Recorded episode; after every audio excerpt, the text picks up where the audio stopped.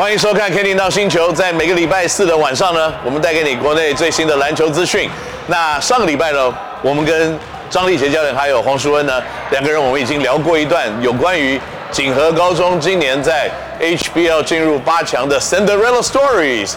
不过在今天的节目里面呢，我们继续来跟两位稍微聊一下，就是有关于呢可能在未来自己也许发展的前景，或者是为什么会要加入。这个锦和的高中的教练团这样子的一个决定，那首先啊，我要问一个比较这个敏感的问题啊，也不算敏感了，就说再来锦和以后，你会不会在碰到一些呃教练这个受到一点挫折或问题的时候，你会回去问你以前泰山教练的廖文彬教练吗？还是因为他是一个？他是你现在的竞争对手，所以他可能就说，碰到泰山的时候，记得少不要打战术八号啊。他会这样跟你讲？呃，基本上不会啦。但是我当然知道我现在经验也比较不足，那我一定要请教我这些教过我的老师啊、前辈，包含陈志忠老师啊、廖文斌老师，还有王志军老师、陈子威老师这等等这些有教过我的。然后我是不，他们其实都很 open。就是希望我学习更多，然后更站稳这个舞台这样。其实我访问了这么多的年轻的教练过，我我觉得跟力杰在一起聊天就有一个很安定的感觉。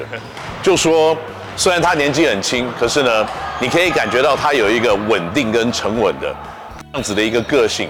所以呢，我相信这样子的一种个性跟教导的方式，在球队里面会不会因为教练跟你们年纪还没有差得非常的远？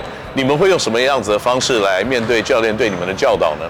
这力杰教练平常会在练习后花很多时间跟我们聊天啊，还有就是给我们一些就是鼓励这样子，所以就是常听常跟力杰教练聊天，就会发现力杰教练其实就是对我们就是很多期许这样，然后也就是蛮喜欢这种相处方式。是，那教练会不会在有的时候跟你们聊了以后呢？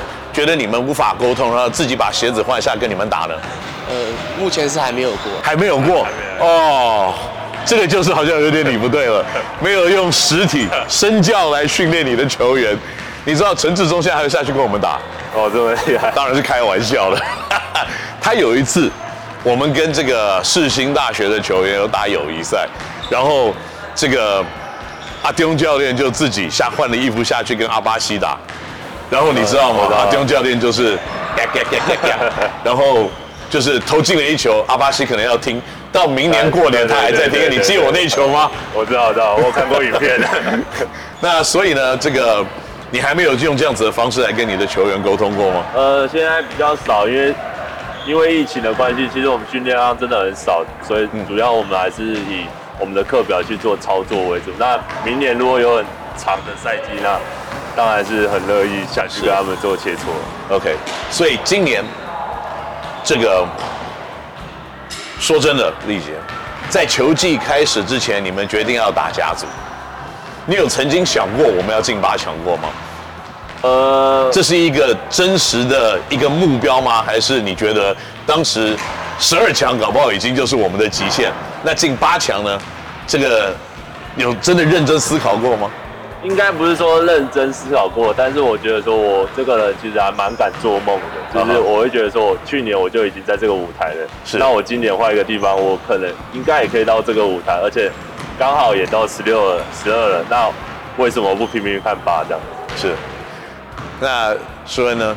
你你曾经有想过说，我的三年级的日子，要会有一天我可以站上？甲组 HBL 的八强吗？就是从资格赛开始，每一场就是都是打得战战兢兢的，所以呃，就是我们就是练习时长没有很长，但是对于 HBO 战场来说，就是一步一脚印啊，能走多远就走多远，不要去想自己最多能到哪里这样。是，所以在练习的过程当中，我想你应该都是教练也是在比较少的时间里面抓的比较。就是精益求精嘛，就是比较把认为重点的东西一定要 cover 到，那以比赛来训练，来吸取经验，来这得到最后的胜利，是吗？OK。